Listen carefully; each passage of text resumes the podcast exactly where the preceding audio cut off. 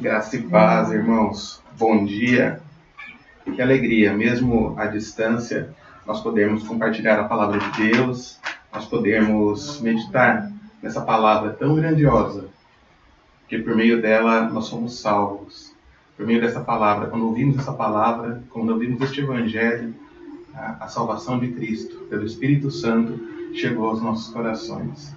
Nós possamos então estar com alegria nessa manhã, que nós possamos receber essa palavra não só nas nossas mentes, mas que ela dê frutos em nossos corações, que ela se achegue em nossos corações. Eu te convido aí na sua casa a abrir a sua Bíblia em Atos, capítulo 5, que vai ser o texto da nossa meditação nessa manhã. Atos, capítulo 5.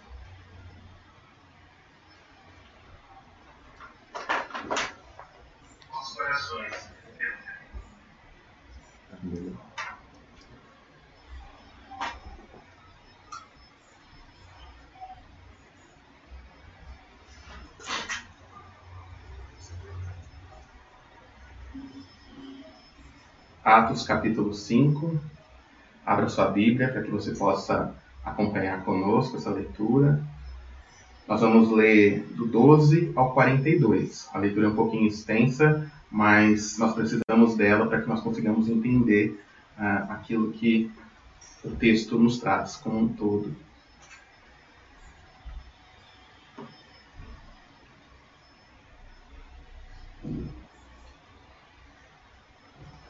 O texto diz assim: Os apóstolos realizavam muitos sinais e maravilhas entre o povo. Todos os que creram costumavam reunir-se no pórtico de Salomão. Dos demais, ninguém ousava juntar-se a eles, embora o povo estivesse em alto conceito. Em um número cada vez maior, homens e mulheres criam no Senhor e lhes eram acrescentados, de modo que o povo também levava os doentes às ruas e os colocava em camas e macas, para que pelo menos a sombra de Pedro se projetasse sobre alguns, enquanto ele passava. Afluíam também multidões das cidades próximas a Jerusalém, trazendo seus doentes e os que eram atormentados por espíritos imundos, e todos eram curados. Então o sumo sacerdote e todos os seus companheiros, membros, membros do partido dos saduceus, ficaram cheios de inveja por isso, mandaram prender os apóstolos, colocando-os numa prisão pública. Mas durante a noite, um anjo do Senhor abriu as portas do cárcere, levou-os para fora e disse: di, e disse: Dirijam-se ao templo e relatem ao povo toda esta mensagem de, é, toda esta mensagem desta vida. Ao amanhecer, eles entraram no pátio do templo como haviam sido instruídos, instruídos e começaram a ensinar o povo. Quando, chegar, quando chegaram o sumo sacerdote e os seus companheiros, convocaram o sinédrio, toda a assembleia de líderes religiosos de Israel, e mandaram buscar os apóstolos na prisão.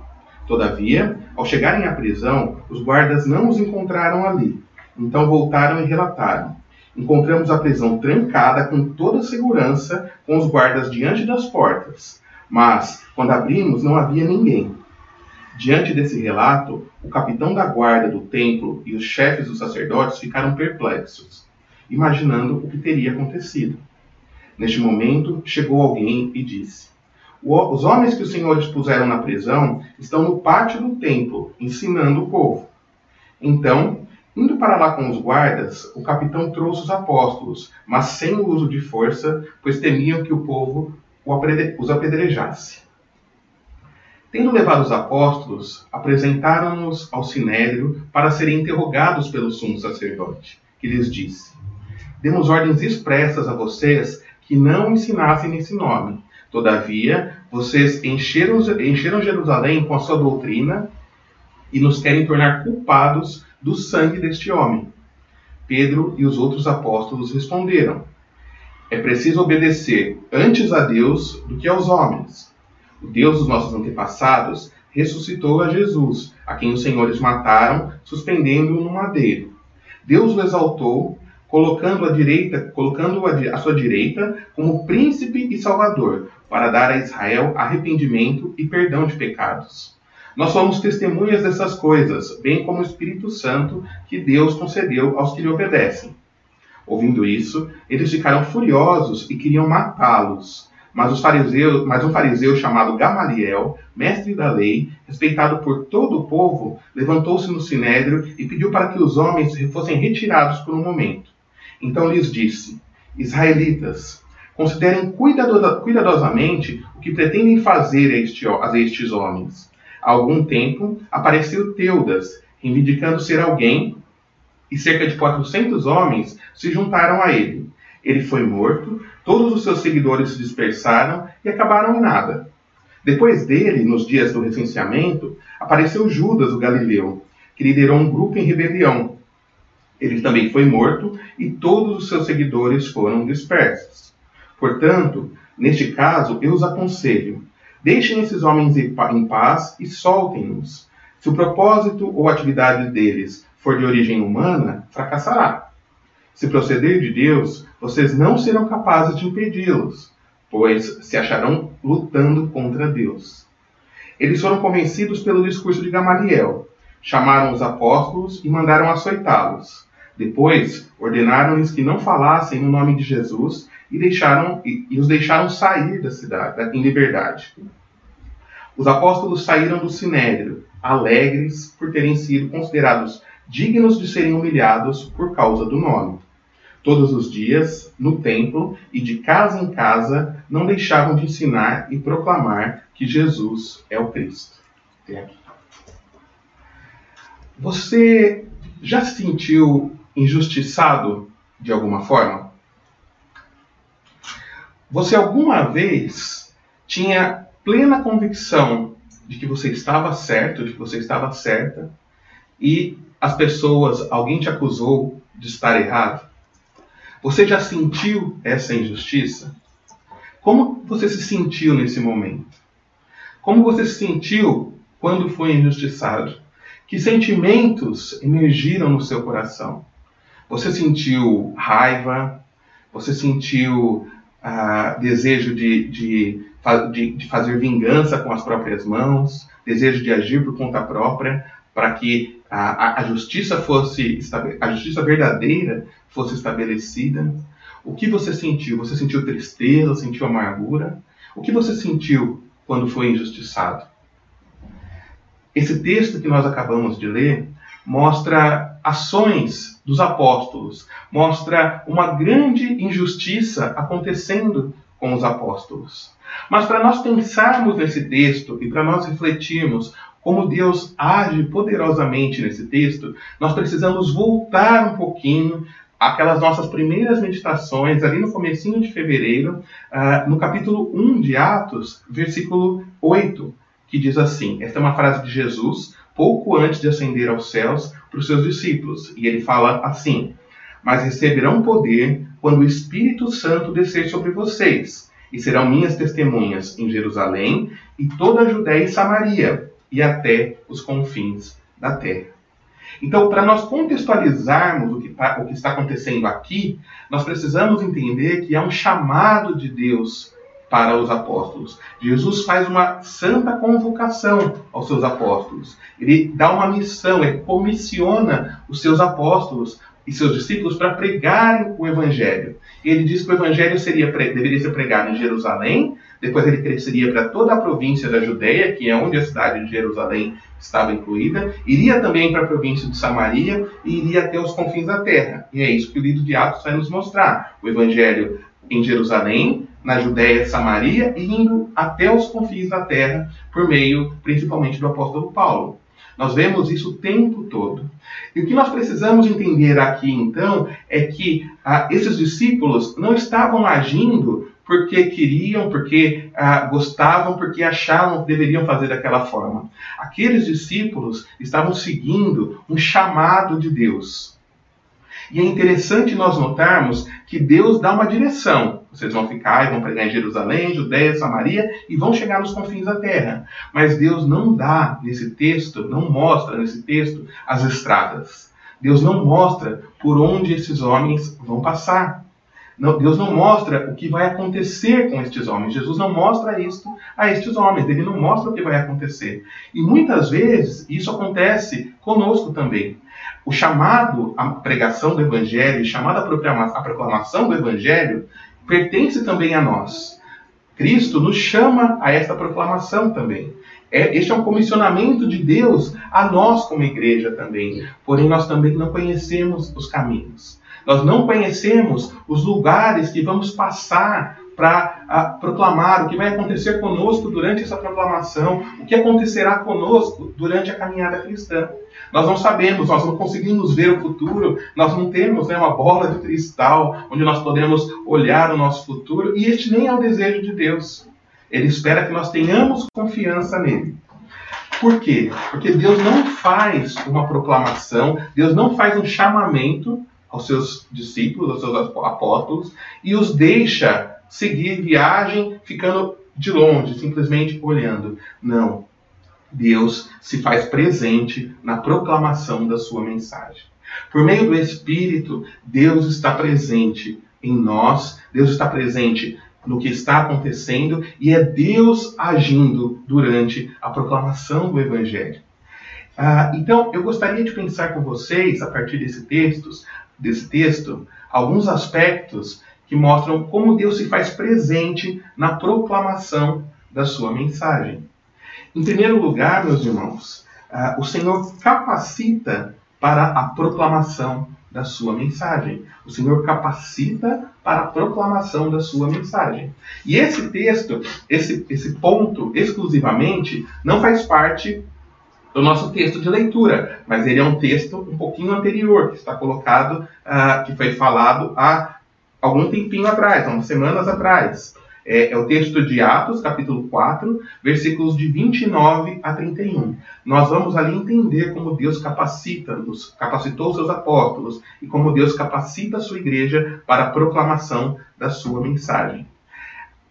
Ali eles já estavam em perseguição externa também. Já havia uma ação de Satanás por meio de uma perseguição externa para minar o plano da igreja, para minar esse plano de proclamação do evangelho. Em última instância, para minar o plano de Deus. Vamos ver o que diz esse texto, então, de Atos, capítulo 4, versículos de 29 a 31. Ah, em meio à perseguição, então, os apóstolos oraram. E olha o que eles disseram.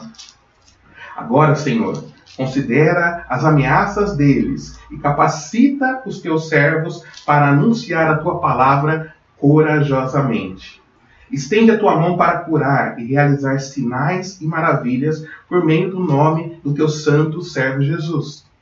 Depois de orarem, tremeu o lugar em que estavam reunidos. Todos ficaram cheios do Espírito Santo e anunciaram corajosamente a palavra de Deus. Deus capacita os seus apóstolos, Deus capacita a sua igreja a proclamar o Evangelho. Mas nós precisamos entender nesse tópico que existe uma sequência para isso. Deus não, não simplesmente porque temos uma mensagem nós, nós vamos sair de qualquer jeito por aí falando. Mas olha três características muito interessantes nesse texto. Primeiro, os apóstolos perceberam a sua incapacidade. Se eles estão pedindo a Deus capacitação, eles perceberam que aquilo que eles deveriam fazer, a comissão para a qual eles foram chamados, essa missão de proclamação da palavra de Deus, a proclamação do Evangelho, a proclamação de Cristo, não podia ser feita simplesmente pelas suas próprias forças. Eles se perceberam incapazes de fazer isso. Ao se perceberem incapazes, eles clamaram a Deus por capacitação. Eles entraram em busca, entraram em oração com Deus, oração contínua, busca a Deus por esta capacitação. E o texto vai falar que então eles foram cheios do Espírito Santo. Meus irmãos, isto também a nós, proclamadores do Evangelho, a nós que vivemos num tempo onde existem perseguições externas, onde ah, toda a terra sofre uma perseguição neste momento, uma perseguição física, uma perseguição em saúde, em que as pessoas, ao ouvirem a nossa mensagem, vão nos interrogar: mas se seu Deus é tão bom, onde ele está? Por que ele não está fazendo nada? Por que ele não age? E aí, para falar disso, eu te aconselho a, a depois, claro, assistiram um dos nossos vídeos. O vídeo foi postado na quinta-feira, da reflexão da quinta-feira, que o pastor Cristiano falou um pouquinho sobre isso. Então, olha lá a dica, volta lá e ouve. Mas em meio a isto, nós não podemos entrar nessa proclamação de qualquer jeito. Nós precisamos entender que ah, no mundo espiritual está uma guerra. Assim como Lucas, na semana passada, mostrou que Ananias e Safira tentaram por dentro deturpar o propósito da igreja, ah, não fazendo a sua oferta corretamente, não ah, atentando com temor às coisas de Deus, há também, a, a, Satanás tenta, tenta a igreja e, de, e deseja derrubar a igreja externamente. E por isso nós precisamos nos preparar como os apóstolos se prepararam. Primeiro, nós precisamos reconhecer que nós somos incapazes. Não é, não são as nossas forças, não é a nossa inteligência, não é a nossa capacidade, não é a nossa habilidade na fala, não é nada disso que vai fazer com que as pessoas recebam a palavra de Deus. Nós precisamos entender que é Deus quem faz esta obra por meio de nós. Nós somos apenas instrumentos para a realização dessa obra. Por isso, entendendo a nossa incapacidade, nós precisamos clamar a Deus, buscar a Deus, buscar a, a, a essa capacitação, essa coragem de Deus. É muito, às vezes é muito fácil nós falarmos que vamos proclamar, que vamos falar quando nós vamos conversar com uma pessoa que está lá longe e ah, nós falamos e vamos embora. E nosso país é um país livre, tudo bem, mas ah, nós precisamos estar prontos também para falar quando sabemos que por proclamarmos a verdade, por vivermos a verdade de Deus, nós vamos ser perseguidos. E pensar nisso com as nossas próprias forças é impossível. Nós vamos ser perseguidos pelas nossas próprias forças e vamos uma hora dizer: chega, já deu, tá bom, eu já falei, já basta, eu não vou fazer, eu não vou fazer mais isso porque não está dando certo. Eu preciso de capacitação vinda de Deus. Essa capacitação vinda de Deus é o que acontece com eles depois. Eles ficaram cheios do Espírito Santo. Para que nós realizemos esta obra de Deus, nós precisamos viver uma vida cheios do Espírito Santo. Nós precisamos buscar essa intimidade com Deus. Nós precisamos aprender a ouvir a voz de Deus por meio da, tua, da Sua palavra, por meio daquilo que o Espírito ministra aos nossos corações, enquanto nós estamos debruçados sobre essa palavra, enquanto nós estamos orando, enquanto nós estamos clamando a Deus, enquanto nós estamos intercedendo, nós precisamos ah, ser íntimos de Deus. Nós precisamos também, como aqueles apóstolos foram, ficar, permanecer cheios do Espírito de Deus. Isso não é diferente para nós. Deus nos capacita para que nós proclamemos a sua mensagem, mas nós precisamos ah, entender esses três passos e segui-los. Primeiro, reconhecer que somos incapazes. Depois, clamar a Deus por capacitação. E então, sermos cheios do Espírito Santo por meio desse contato. Mas se o Senhor capacita-nos para a proclamação da sua mensagem, esse texto, e agora entrando no, texto, no capítulo 5, nosso texto de hoje, nós vamos ver que ah, o Senhor manifesta o seu poder na proclamação da mensagem. Como eu falei lá no comecinho, na introdução, Deus não está alheio Cristo não está alheio, o Espírito Santo não está alheio, eles não estão de longe, lá parados com a mão no queixo, olhando, não é? Agora eles estão fazendo certo, agora eles estão errados, eles deveriam fazer assim. Ele não está analisando a distância, ele não está nos vendo por uma tela. Não, Deus está presente e Deus manifesta o seu poder na proclamação da mensagem. E aqui nós vemos nesse texto, ah, dos versículos 12 até o versículo 16, duas formas pelas quais Deus manifesta o seu poder na proclamação da mensagem. Primeiramente, ele manifestou aqui para os apóstolos por meio de sinais e maravilhas. Uh, esses sinais e maravilhas eram a confirmação da verdade apostólica. A gente percebe no texto que lá no versículo 16 ele vai dizer que todos eram curados. Os sinais eram manifestados de tal forma que todas aquelas pessoas que vinham a eles eram curados, as pessoas eram libertas de espíritos imundos.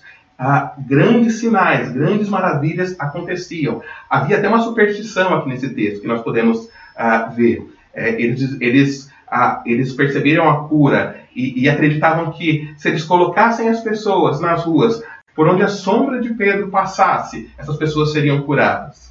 Se elas eram curadas ou não, meus irmãos, eu não posso dizer isso porque o texto não diz. Mas isso era o que as pessoas faziam. Ou seja, elas chegaram a um nível a, a, a, de confiança nos apóstolos por, por, aquilo que eles estavam fazendo, que elas colocavam as pessoas ali no caminho. Mas o, que, o que nos é importante notar é que o que diz no versículo 16, que todas as pessoas que vinham a eles eram curadas. E aí a gente pode perguntar: ah, mas então se todos eram curados naquela época, eu vou levar todos os enfermos para a igreja, vou pegar todos os pastores, vou levar todos os pastores para os hospitais e todas as pessoas que estão hoje, no nosso caso, hoje que estão ali padecendo de pneumonia, estão com a Covid, ah, e todas as pessoas vão ser curadas porque ah, esses pastores são homens e mulheres cheios do Espírito Santo. Não, não é assim. Ah, nós precisamos entender que havia propósito nos milagres de Jesus. E havia também propósito nos milagres dos apóstolos, do corpo apostólico, ali do comecinho. Primeiro, o primeiro propósito, nós temos três propósitos ali dos milagres. Primeiro propósito, demonstrar a compaixão e suprir as necessidades humanas. Era para isso que eles faziam os milagres, para demonstrar a compaixão de Deus e suprir as necessidades humanas. Depois, para apresentar as suas credenciais como, como filhos de Deus. E em terceiro, para transmitir verdades espirituais. Então, eles demonstravam compaixão, eles afirmavam as suas credenciais como, filho, como filhos de Deus, como enviados de Deus, e eles transmitiam verdades espirituais. Hoje, depois a, da Bíblia completa, depois da geração apostólica que lançou os fundamentos pelos quais nós vivemos hoje, nós não precisamos mais, e não é mais desta forma que nós mostramos as credenciais a, a, de, como verdadeiros pastores, como verdadeiros pregadores, proclamadores da palavra de Deus. nossas credenciais são testadas de acordo com a mensagem que nós proclamamos. É isso que João vai ensinar lá na sua primeira carta, que nós devemos testar os pregadores a, partir da Bíblia. Então, as pessoas pregam a palavra e nós confirmamos se aquela palavra, é, se aquilo que eles estão falando é verdade de acordo com as Escrituras. Nós não confirmamos hoje os ministérios por meio de sinais, prodígios maravilhas, mas nós confirmamos por meio da palavra de Deus. Nós ouvimos o que essas pessoas falam, vocês estão me ouvindo aí, vocês precisam ir às Escrituras e ver se, e ver se aquilo que eu estou falando é verdade, confirmar se isto é verdade. Nós queremos, é claro, que fazemos isso com zelo, com temor, uh, e, e, isso confirma o nosso ministério. Isso confirma a nossa pregação. Então, ela não é mais confirmada por sinais, prodígios e maravilhas. E talvez você esteja pensando aí nessa casa, Marcelo, então você não acredita que Deus realiza milagres hoje? Eu acredito que Deus realiza milagres hoje. Eu sei que o Espírito Santo, é, comparado a um vento, ele sopra onde quer, ele realiza o que quer, a, a quando quer, quando deseja, mas a, a realização de um milagre, o fato de Deus realizar um milagre, realizar uma cura, realizar algo que seria impossível aos homens, isso não serve hoje para nós como certificação dos nossos ministérios, como servia para os apóstolos.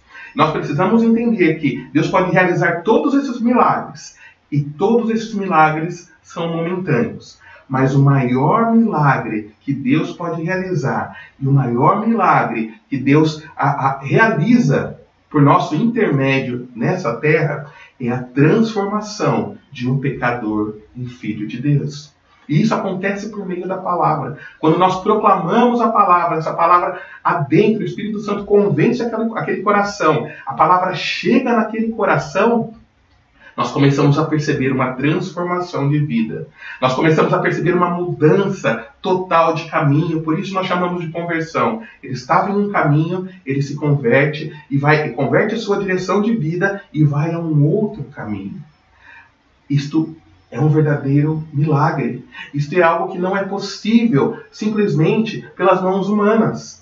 Pessoas percebem ah, em suas casas, por exemplo, ah, às vezes a um cônjuge, a um filho, a um pai, a uma mãe, alguém que não conhece a Cristo e tem uma vida totalmente ah, desfeita, tem uma vida ah, acabada, tem uma vida totalmente destruída. E de repente, essa pessoa ouve a mensagem do Evangelho, essa mensagem chega ao seu coração e uma restauração acontece em toda a sua casa.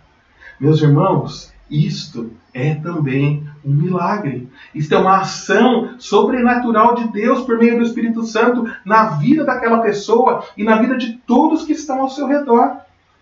Nós precisamos entender que uma cura ela é momentânea, ela resolve um problema de alguns anos, de, de 50 anos, no máximo 100 anos, 120 anos. Ah, se uma pessoa viver muito, né, viver 120 é muito, muito tempo. Uma cura pode resolver um problema desse período, mas o milagre da salvação que chega à vida das pessoas é eterno. Este milagre é muito maior. Este milagre reflete lá na eternidade, reflete, para sempre. Deus chamou a você, Deus chamou a mim para que nós pudéssemos proclamar a Sua palavra, para que nós buscássemos, fôssemos cheios do Espírito e proclamássemos esta palavra. E por meio desta verdade, vidas fossem transformadas. Por meio desta verdade, vidas mudassem de rumo, mudassem de direção e fossem ah, ah, e refletissem para a glória eterna. Ou seja, o Senhor manifesta o seu poder na proclamação da sua mensagem.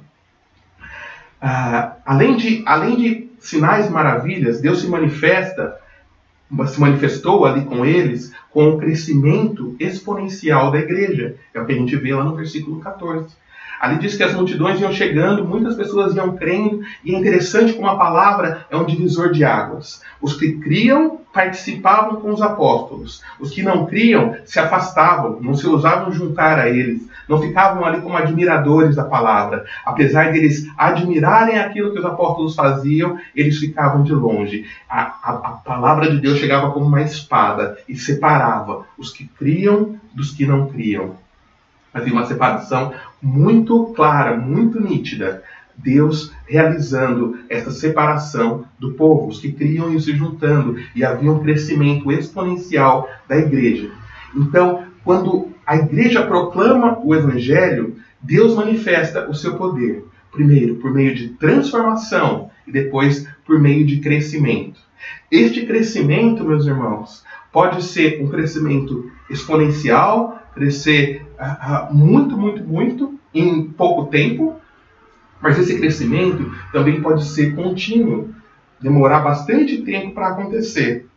Nós não, nós não podemos acreditar a ação de Deus simplesmente porque a igreja está crescendo muito.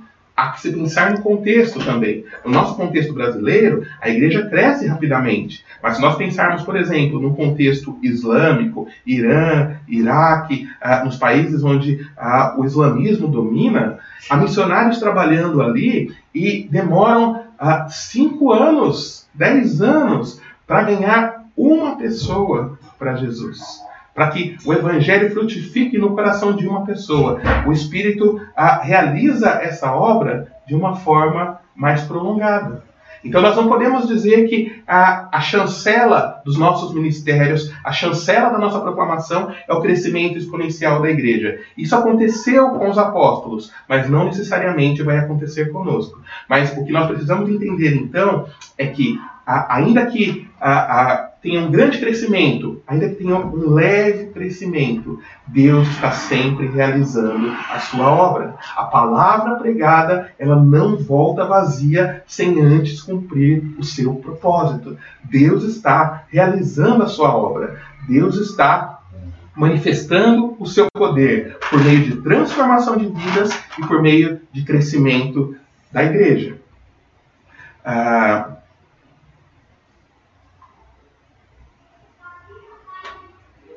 Se Deus está presente, se Deus manifesta o seu poder na proclamação da mensagem, em terceiro lugar, o Senhor sustenta a proclamação da mensagem. Nós percebemos ali pelo texto que a inveja dos opositores cresceu. E em momentos de perigo para a execução do seu plano, Deus intervém de forma sobrenatural e também natural. Aqueles homens começaram a perseguir a igreja.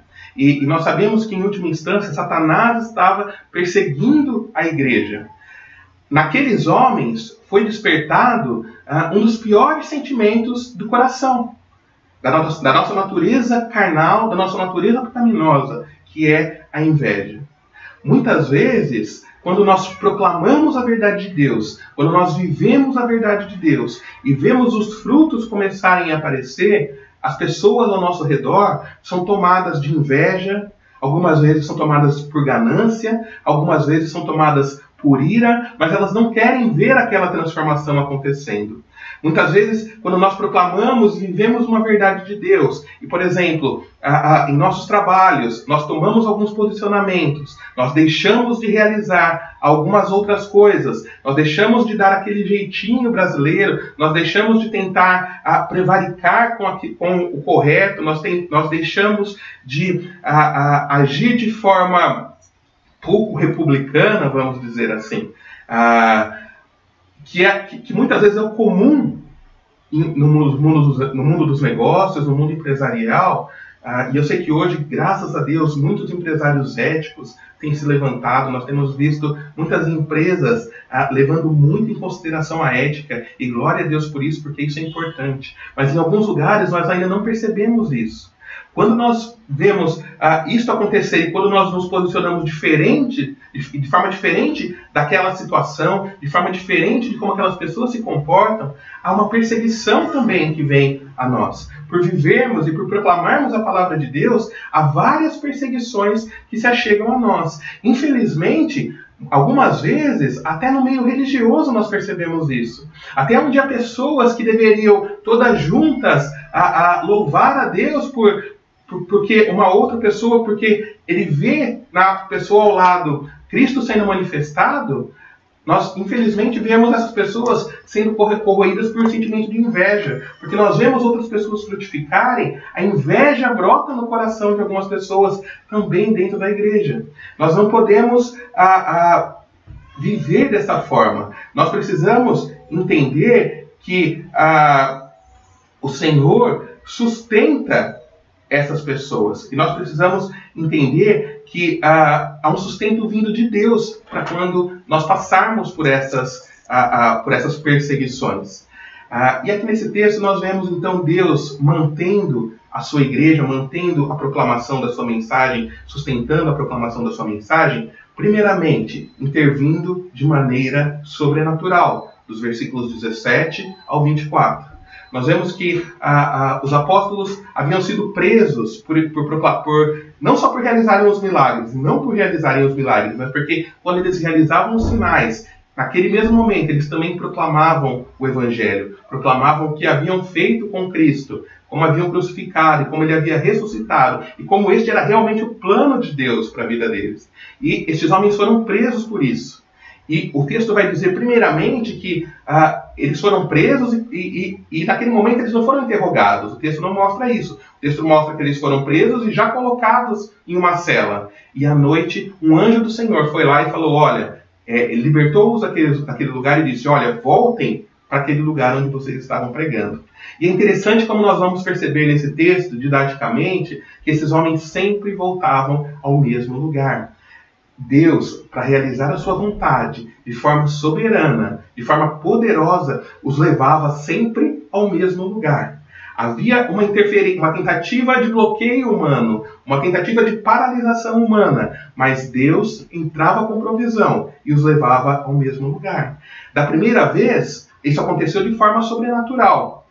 Esse, o anjo os levou àquele lugar. Na segunda vez, aconteceu de forma natural. Deus interveio de forma natural. Esses homens voltaram a proclamar, foram presos novamente e, e foram ah, levados para serem interrogado, interrogados pelo Sinédrio. O Sinédrio era a assembleia dos líderes ah, dos judeus naquele tempo. Então havia, havia ah, fariseus, havia saduceus ali. Os saduceus queriam, os saduceus que eram mais políticos, políticos queriam matar esses homens, queriam é, eliminar esses homens para que eles parassem de proclamar a mensagem que eles estavam falando. Isso ia contra o ensino dos saduceus e dos fariseus. Mas aí Deus utiliza um homem chamado Gamaliel. Gamaliel era um fariseu, muito respeitado, um rabino muito respeitado. Se ah, nós formos mais para frente, nós vamos ver que o apóstolo Paulo aprendeu o judaísmo aos pés do Gamaliel. Ele era um homem tão respeitado que, quando ele fala, tanto os saduceus quanto os fariseus ouvem o que ele diz. E ele fala para que ah, essas pessoas esperem, em vez de matá-los, solte-os. Por quê? Já havia, já, já haviam, pass havia passado, haviam passado dois líderes uh, do povo, dois, dois líderes de duas rebeliões, talvez possamos dizer assim, ou de dois agrupamentos de pessoas que proclamavam uma mensagem diferente da deles, mas quando esses homens morreram, aquilo se dispersou, aquilo se dissipou. Então ele falou: se vamos esperar para ver uh, o que vai acontecer. Se esses homens também se dispersarem, é porque isso era meramente humano. Mas se esses homens não se dispersarem essa mensagem continuar, não adianta nós fazermos nada, nada porque nós estaríamos lutando contra Deus. É importante nós percebermos, meus irmãos, que a Gamaliel não, não nos mostra aqui um exemplo de, a, de visão cristã. Não é isso que está acontecendo aqui. Apesar dele ter sido usado por Deus, Gamaliel, no seu texto, é um tanto, na, na sua fala, é um tanto quanto pragmático. Para o Gamaliel, ele fala que os resultados, o que ele quer nos mostrar aqui, o que ele vai mostrar para o sinédrio todo, é que os resultados vão dizer se aquilo era verdade ou não. E nós sabemos a partir da palavra de Deus que não são os resultados que testificam a, a, a nossa verdade, testificam o nosso evangelho. Graças a Deus que, para este caso falado por ele, realmente o evangelho continuou e você está aí hoje me ouvindo, eu estou aqui falando, porque este evangelho chegou a nós, essa verdade de Deus chegou a nós. Mas ainda que você não veja ah, claramente, não veja momentaneamente o fruto da proclamação da verdade, isso não quer dizer que Deus não está com você. Então, o que Gamaliel falou os ajudou naquele momento, mas não é a verdade que a palavra de Deus nos mostra. Ele foi sábio entre os judeus, mas não é, não agiu de forma da forma como o evangelho nos ensina a enxergar a proclamação do evangelho. Como eu já falei para vocês, o que chancela a nossa pregação é a palavra de Deus e não os frutos que nós colhemos. Então, Deus intervém em momentos necessários Deus sustenta a proclamação da sua mensagem em momentos em que ela pode ah, parecer estar morrendo. E Deus pode fazer isso sobrenaturalmente, enviando um anjo libertando da prisão, ou naturalmente, ah, levantando um homem para que fale aos outros. Ah, é importante para nós pensarmos nisso. Algumas vezes Deus pode agir em nossas vidas, Deus pode sustentar a sua proclamação em nossas vidas de forma sobrenatural. Ele pode nos livrar de algo, ele pode nos levar a algum lugar de forma sobrenatural. Mas também Deus age naturalmente. Hoje nós temos todos um inimigo em comum. Nós temos um vírus invisível mas que é nosso inimigo em comum. Deus pode sobrenaturalmente nos livrar disso, mas Deus também pode naturalmente intervir nisso, para que a humanidade não seja destruída, para que a proclamação da sua mensagem não pare. Deus, assim como ele pode sobrenaturalmente dissipar esse vírus da face da terra, naturalmente ele pode dar sabedoria a cientistas, a médicos, a biólogos, para que achem vacinas, para que encontrem curas para essa doença e pode agir dessa forma. Assim também na sua vida, na sua vida cotidiana, ah, no seu dia a dia, ah, Deus pode intervir em algumas coisas ah, sobrenaturalmente. Deus pode fazer algo que você jamais conseguiria fazer com as suas próprias forças. Mas Deus pode agir naturalmente. E Deus nos usa, Deus nos capacita a agir naturalmente. Por nosso intermédio, muitas vezes, Deus abençoa outras pessoas. E isso, aos nossos olhos, não é nada sobrenatural, mas é Deus agindo e Deus, por nosso intermédio, demonstrando o seu poder, demonstrando a, a, a, sua mensagem sendo proclamada. Muitas vezes nós levamos uma palavra de carinho, nós levamos a, um cumprimento de afeto, nós doamos nossos, nossos bens, nós repartimos, compartilhamos com as pessoas ah, necessitadas. Existem muitas formas de Deus intervir naturalmente e ele faz isso por intermédio da sua igreja. Então, saiba que não é só sobrenaturalmente que Deus intervém, mas Deus pode intervir para que a sua mensagem seja proclamada de forma natural também. Muitas vezes Deus levanta, levanta pessoas que nós não esperamos. E essas pessoas, de alguma forma, mesmo sem conhecer o Evangelho, mesmo sem conhecer a Cristo, nos abençoam. Essas pessoas a, a, a, agem é, em nosso favor. E nós percebemos uma ação de Deus. Nós percebemos Deus agindo por intermédio dessas pessoas. Então, Deus sustenta a proclamação da sua mensagem de forma sobrenatural, mas também de maneira natural. E aqui nesse texto existe um, um parênteses para nós e nós podemos perceber como ah, os apóstolos, de certa forma, realizam uma desobediência civil. E isso é importante para nós, ah, ah, porque isso faz com que nós qualifiquemos as autoridades. Eles vão dizer, a primeira coisa que eles falam, que importa obedecer a Deus do que aos homens. Importa mais obedecer a Deus do que aos homens. Deus está acima de toda lei humana. Nós, te, nós temos as leis e nós obedecemos às leis humanas, mas quando estas leis nos levam a pecar, estas leis nos tiram do propósito do nosso Deus, ah, eles vão mostrar que eles vão contra essas leis. E isso também ah, nos mostra que, se tivermos leis de proibição a nós, na proclamação da mensagem e Deus o chamar para proclamar, importa mais obedecer a Deus do que aos homens. Perceba que não estou falando que você então não precisa obedecer nenhuma regra, você não precisa obedecer nenhuma lei do seu país, de forma nenhuma. Mas qualquer lei que nos tire da vontade de Deus, qualquer lei que nos tire do centro do propósito de, do propósito de Deus para as nossas vidas, a estas leis nós vamos desobedecer essas, essas, porque importa a nós mais obedecer a Deus do que aos homens. O custo de ser cristão é estar disposto a obedecer a Deus antes do que aos homens. Algumas pessoas, em vários momentos, nos dizem: deixa isso de lado, dá esse jeitinho, é só uma coisinha, isso não vai interferir na sua vida. Você fazer isso daqui você a, a, dar esse dinheirinho para a pessoa, subornar essa pessoa, você deixar de emitir uma nota, você a, atrair o seu cônjuge, é, é, só, é só uma vez, é só um pouquinho, ninguém vai perceber, não vai mudar nada na sua vida. Importa-nos mais obedecer a Deus do que aos homens. O custo de ser cristão é estar disposto a obedecer a Deus antes que obedecer aos homens. Então, Deus sustenta a proclamação da sua mensagem de maneira sobrenatural e também de maneira natural. E ele faz isso nas nossas vidas hoje também. Ao olharmos para o passado, nós vemos quantas vezes Deus já interveio nas nossas vidas.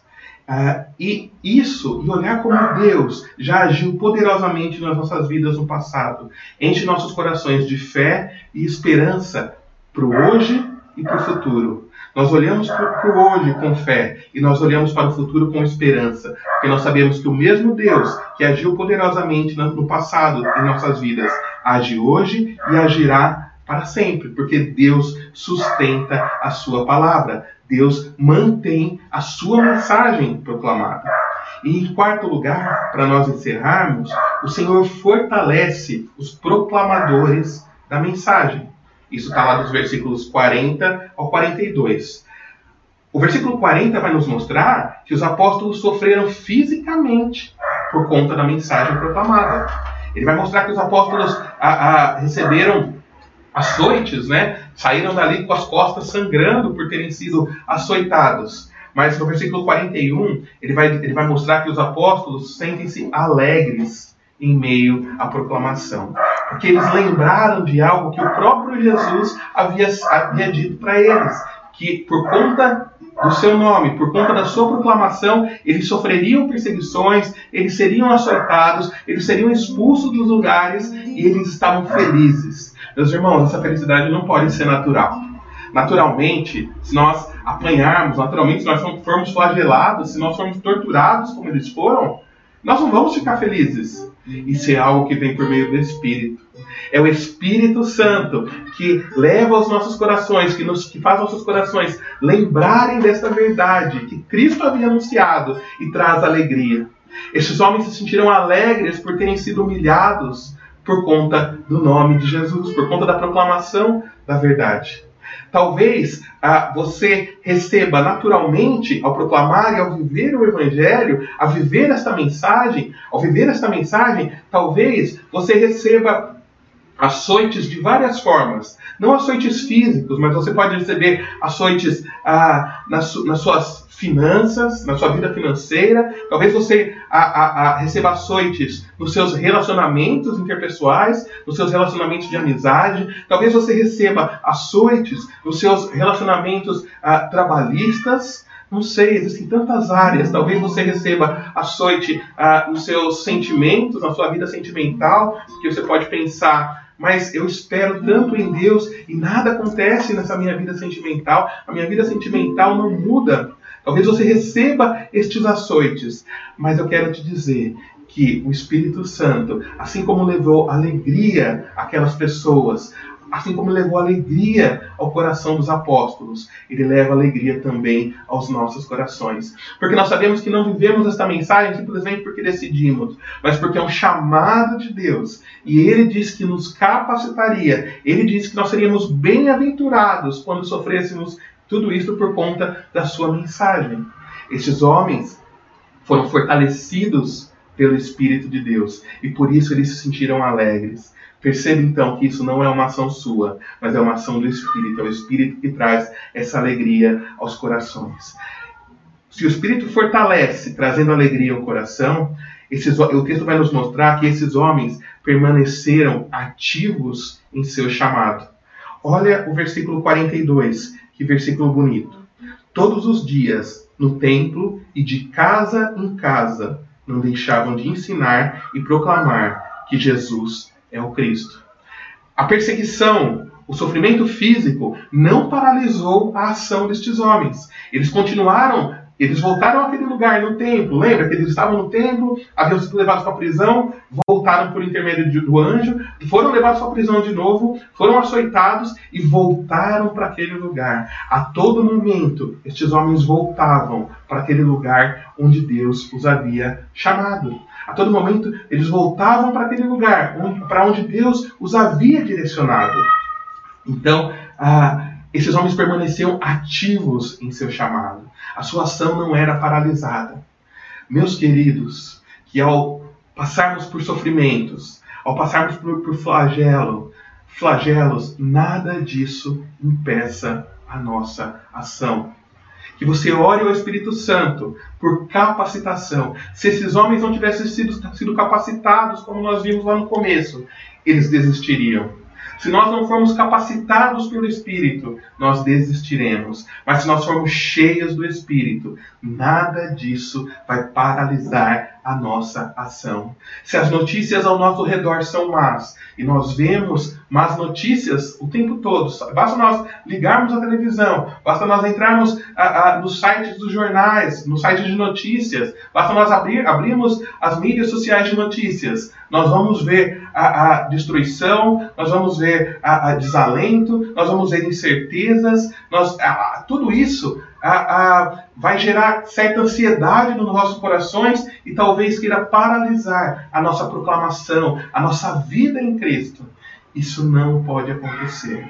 Nós precisamos olhar para tudo isso e nada disso pode paralisar as nossas ações. Nós precisamos olhar para tudo isso e viver a vida de Deus. Nós precisamos olhar para tudo isso, crendo que o Senhor e tendo, e tendo plena certeza de que o Senhor é soberano e Ele está agindo, e no momento certo Ele vai intervir das maneiras que forem melhores para toda essa situação, das maneiras que aprover a Ele. Os caminhos dele são muito mais altos que os nossos. Nós podemos hoje não entender os porquês, nós não podemos, nós podemos não entender ah, ah, e podemos pensar que Deus não está agindo, mas Deus está enfrentando este momento conosco. Deus está passando por esse momento de incerteza conosco. Ele continua agindo, a palavra dele continua viva, a, a, ele continua se manifestando entre nós e ele continua fortalecendo os nossos corações. A palavra afirma que Deus não nos deu uma ordem e se afastou, mas Deus está presente. Ele continuou presente na vida dos discípulos. Ele continuou presente ali com os pais e ele continua presente hoje nas nossas vidas. O Senhor capacita para a proclamação da sua mensagem. O Senhor manifesta o seu poder na proclamação da sua mensagem.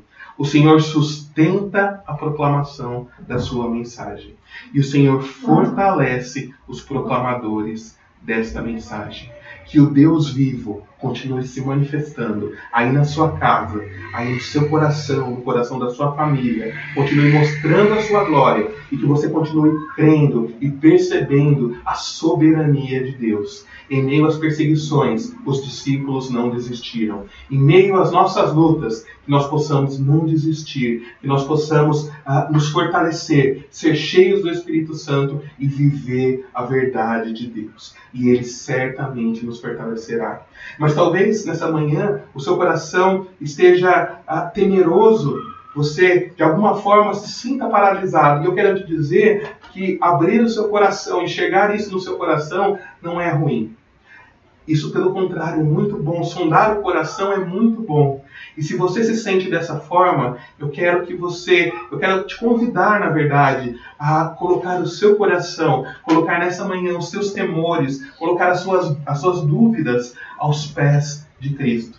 E se talvez o seu coração está fortalecido, eu te convido também a orar nessa hora e pedir para que Deus continue é, te enchendo, continue fortalecendo a cada dia o seu coração, que independente do que vier a acontecer nos próximos dias, seu coração esteja cheio do Espírito Santo. Que nós possamos rasgar nossos corações na presença de Deus essa manhã, crendo que a mensagem dele é poderosa, a mensagem de vida dele é poderosa, e ele não está alheio a esta mensagem, mas ele está aqui conosco hoje, Ele está aí na sua casa hoje, Ele manifesta o seu poder na sua vida, Ele fortalece o seu coração para que você viva a sua mensagem. Vamos orar? Senhor, nós damos graças pela tua palavra, Deus. Agradecemos, Senhor, porque a tua palavra é viva, a tua palavra é transformadora. Nós te louvamos, meu Pai, porque ah, o Senhor está aqui, o Senhor está na casa de cada uma dessas pessoas que nesta hora ouvem esta palavra, participam deste culto, meu Deus. Por isso nós clamamos a Ti, meu Pai. Fortalece os nossos corações. Espírito de Deus, nos capacita a viver a Tua mensagem, a proclamar esta mensagem, mesmo nestes momentos de crise. Eu clamo a Ti, ó Deus, por corações que talvez neste momento estejam abatidos, corações que estejam paralisados, corações que estejam aflitos, pessoas que estejam angustiadas por não saberem a situação do amanhã, por não saberem ah, talvez como vão cuidar das suas famílias, como vão cuidar de si mesmas, pessoas, porque todos nós não sabemos como será o amanhã, mas nós sabemos que o Senhor vive e que o Senhor está aqui conosco e que o Senhor está na casa de cada uma dessas pessoas, levando o teu amor, levando o teu pastoreio, levando a tua, a, o teu afago, ó Deus. Pai, consola cada coração, fortalece cada coração, manifesta a tua alegria nesses corações, ó Deus. Que cada um possa viver a tua verdade, ó Pai, sabendo que o Senhor se faz presente, que o Senhor não está distante, mas que o Senhor está junto a nós, que teu Espírito Santo está se manifestando em cada coração. Espírito de Deus, nós clamamos agora para que o Senhor envolva todos os corações, que as pessoas possam sentir a tua manifestação, possam sentir o teu poder em seus corações e possam viver a tua verdade. Que não seja algo momentâneo, Espírito de Deus, mas que seja um marco, que seja algo para toda a vida, que eles possam caminhar, que nós possamos todos caminhar cheios de Ti, cheios do Teu Espírito, que nós possamos ficar cheios do Espírito, e esse Espírito não, não desvaneça em nós, mas que nós vivamos a tua vida, ó Espírito de Deus. Nós louvamos a Ti, louvamos porque a Tua palavra traz esperança para as nossas vidas. Nós louvamos ao Senhor porque o Senhor sabia que seríamos perseguidos e não nos deixa sem ah, explicações, o Senhor não nos deixa sem uma palavra de consolo, uma palavra de vida, uma palavra de capacitação, uma palavra de encorajamento. O Senhor não nos deixa sem. Muito obrigado pela tua palavra, Deus. Muito obrigado, Senhor, porque a tua palavra fala aos nossos corações. Eu clamo para que o Senhor a, a, fortaleça, frutifique essa palavra no coração de cada uma dessas pessoas que está nos ouvindo agora. Se porventura alguém nos ouvir depois deste domingo de manhã, que o Senhor também fortaleça no momento em que estiverem ouvindo estes corações. Pai, muito obrigado pela tua palavra. Nós te louvamos nesta manhã, ó Deus, e agradecemos a ti, Senhor, em nome de Jesus. Amém. Deus te abençoe. Que você continue essa proclamação de casa em casa, como nós temos tratado aqui na igreja, que de casa em casa esta mensagem seja proclamada. Que o Senhor dê fortalecimento, dê encorajamento, dê intrepidez à sua vida para proclamar e viver esta mensagem em tempos de crise. De casa em casa, em nome de Jesus. Amém. Deus te abençoe.